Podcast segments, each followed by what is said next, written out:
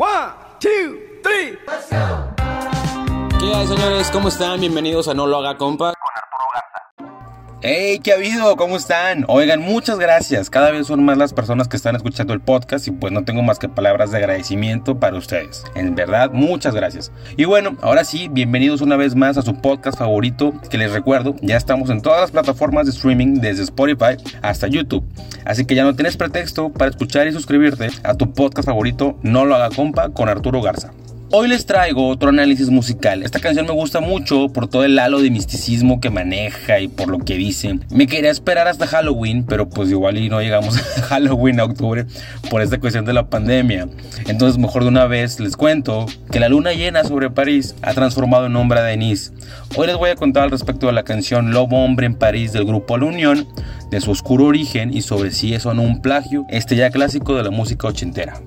Hace unas semanas estaba criticando a Bumburi por su famoso método de composición musical, el cual, a grandes rasgos, constaba de tomar versos o líneas de autores muy reconocidos y adaptarlas a sus canciones, lo cual dentro del mundo de la música o el arte siempre pasa, y el que te diga que no, te está mintiendo, amiga, date cuenta. Y si no, pregúntale a Picasso con su cubismo que viene de las pinturas rupestres africanas, o a Dalí, que en sus palabras estaba pintando sueños. El asunto es que la inspiración viene de todos lados, todo inspira a todo y decir que algo es original es muy difícil. Tal es el caso de la canción Lobo Hombre en París del grupo La Unión, que su letra está basada en la historia titulada Lobo Hombre del libro Los perros, los deseos y la muerte. Aquí de entrada estamos viendo que es el mismo nombre, nada más el grupo La Unión le, agregó en París, pero en sí es el mismo nombre. Este libro es de Boris Vian, autor francés del siglo pasado, en donde nos cuenta la historia de Denis. Ojo con la pronunciación, ya que más adelante va a tener relevancia. Dennis es un joven lobo que le gustaba estar cerca de la, de la sociedad humana. Para ser más exactos, le gustaba estar en los barrios populares de París. El asunto es que una noche, rondando por los callejones de París, Dennis, por cuestiones que no les voy a contar para que lean el cuento, es mordido por el mago del Siam, el cual lo maldice con convertirse en hombre cada noche de luna llena. De entrada, el señor Bian está tomando el mito clásico del hombre lobo y le está dando un giro de tuerca muy interesante. En la Edad Media existían un sinfín de leyendas de seres que se convertían en otra cosa. Es lo que les digo, no es, donde, no es de dónde tomas la inspiración, sino al final lo que tu visión le puede llegar a agregar a las cosas que creas. Entonces, estamos ante la copia de la copia de la copia del mito del hombre lobo. Conforme pasa la historia, Dennis una noche conoce a Madeleine, una mujer de la vida galante, que lo convence de entregarle la caricia y pues este acepta. Después Dennis es engañado por Madeleine y se tiene que enfrentar a sus proxenetas y pasa una serie de aventuras que no les voy a contar. Dennis al final del cuento se siente traicionado por aquello que le gustaba tanto, que era estar cerca de los hombres, de las personas. No les voy a contar el final porque les digo, de verdad vale mucho la pena que lo lean. Al final, el cuento trata sobre la, sobre la humanidad, cómo corrompe lo que toca. Al mismo tiempo, es una analogía del fin de la infancia y el paso a la madurez. Por ahí también me recordó el cuento, me recordó al cuento de la sirenita por la cuestión de añorar algo que sabes que no puedes tener. Es bien interesante cómo es que la canción se hizo mucho más grande que la historia original, añadiéndole ese toque, ese factor musical. Pero como ven el grupo, copia la letra, copia la trama del cuento y la plasma casi casi palabra por palabra, haciendo nada más cambio en la pronunciación del nombre, que yo creo que esto fue más por cuestiones de fonética para que sonara mejor al cantarla. Síganse acordando del dato del nombre. Ahorita les voy a contar la polémica que se hizo en Latinoamérica por este detalle. Pero ven, el sonado método Bumburi no es ni tan nuevo ni tan de Bumburi como muchos creen.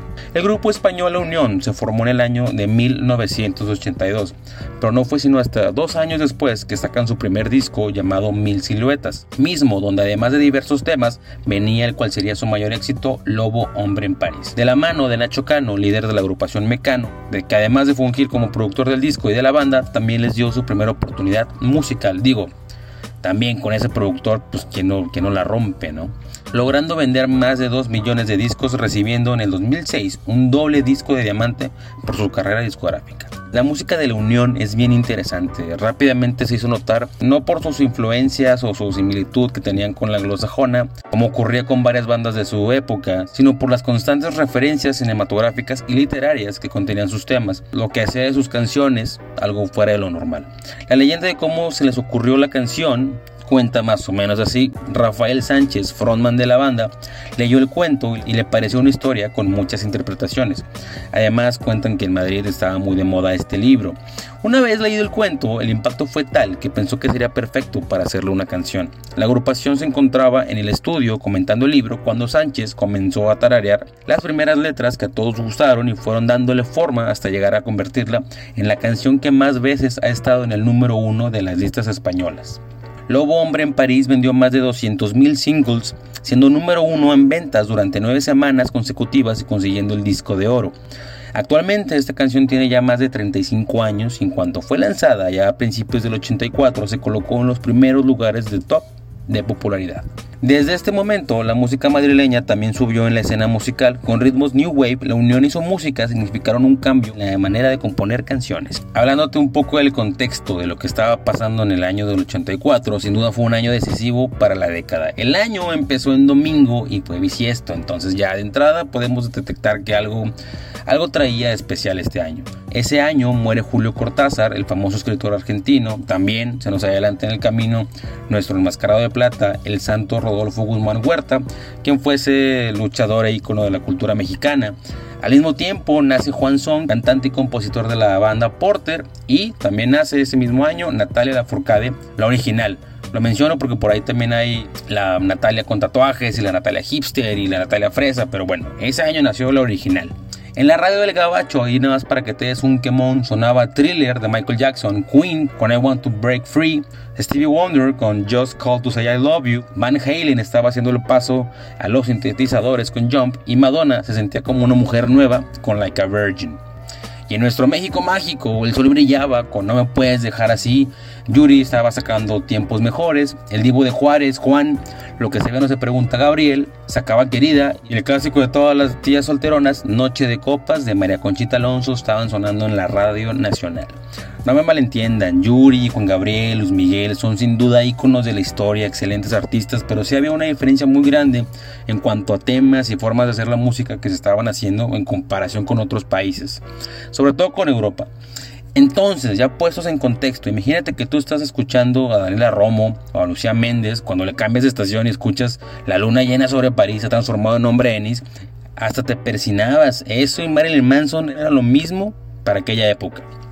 Claro que te vuela la cabeza, la canción sí era muy diferente a lo que se estaba escuchando en México y causó mucha polémica porque se creía que hablaba de un travesti o que el mago del Siam era homosexual y la cuestión de la mordida era como una analogía a que ya lo había convertido al lado del arco iris. Es lo que les decía sobre el nombre. Denise en la canción hace referencia pues, a un nombre de mujer, pero en el texto original del libro es Denis, no Denise.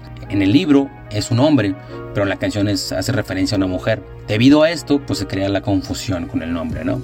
Que aquí se me hace una hipocresía, inserta el meme de la hipocresía, ya que no entiendo, entiendo el espanto a las referencias homosexuales o sexuales, si al mismo tiempo el mayor vendedor de discos que teníamos en aquel tiempo era Juan Gabriel. Como les digo, lo que se ve no se pregunta, entonces inserte meme de la hipocresía, por favor. Créeme les digo que la primera vez que algún mexicano escuchó esta canción fue de la voz del grupo Parchís en el 85, un año después de haber sido sacada. Entonces así es, los que cantaban que eran pichas de colores o los teletubbies vascos también estaban cobreando esta canción. En esta parte de la investigación confieso que me había emocionado, porque al igual que ustedes creía que Bumburi había pertenecido a Parchís. Y dije, ah, pues de ahí sacó la, su, su, método de hacer canciones, pero no, lamentablemente, spoiler alert, no perteneció al grupo Parchís.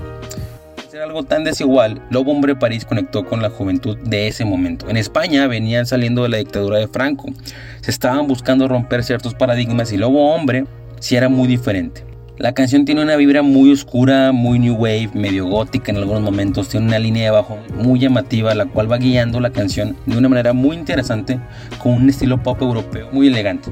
Y si además lo adornas con todo esto de los lobos y las transformaciones y las analogías, pues sin duda creas una pieza única. La canción cuenta con más de 7 reversiones, incluyendo diferentes géneros e idiomas. Ahí por ahí hay una versión en inglés, otra en francés, otra medio happy punk, también existe una versión con sinfónica y para los amantes de la avanzada regia hasta Bolovan tiene una versión de esta excelente canción. Después de más de 35 años de haber sido tocada por primera vez y con más de 100 millones de vistas en YouTube y 130 millones de reproducciones en Spotify, Lobo Hombre en París se ha convertido en un himno ochentero que sin duda influenció la perspectiva para hacer las cosas de no solo músicos, sino de artistas en general. Ahora te voy a contar tres datos curiosos de la canción Lobo Hombre París y del grupo La Unión. El primer dato interesante es que el grupo La Unión se encuentra actualmente desintegrado. En mayo de este mismo año anunciaban que por diferencias irreconciliables se separaban. El segundo dato es que el tema ha sido clasificado por la revista Rolling Stones en el número 61 de las 200 mejores canciones del pop rock en español según el ranking publicado en el 2015. El último dato interesante de la canción es que el videoclip, que de verdad vale mucho la pena que lo vean, está muy bonito, está muy bien hecho, trae una estética de cine en blanco y negro, cine noir parisense, está inspirado en la película Casablanca. Luego Hombre en París y La Unión son sin duda una galocompa muy interesante. Y de calificación le ponemos 9 lobos en París de 10. Lobo Hombre en París es uno de los temas mejor logrados por bandas hispanohablantes de la historia de la música en español y que más allá de que la inspiración hubiese venido de un libro o de una leyenda, logró transformar no solo el nombre a Denise, sino la forma de hacer música, que nos recuerda que la inspiración puede venir de cualquier lado que la vida y la noche dan muchas vueltas y que al final una joven irá a contemplar la luna llena sobre París. Gracias a ustedes por llegar hasta aquí. Nos vemos, nos escuchamos en el siguiente episodio de No lo haga compa con Arturo Garza.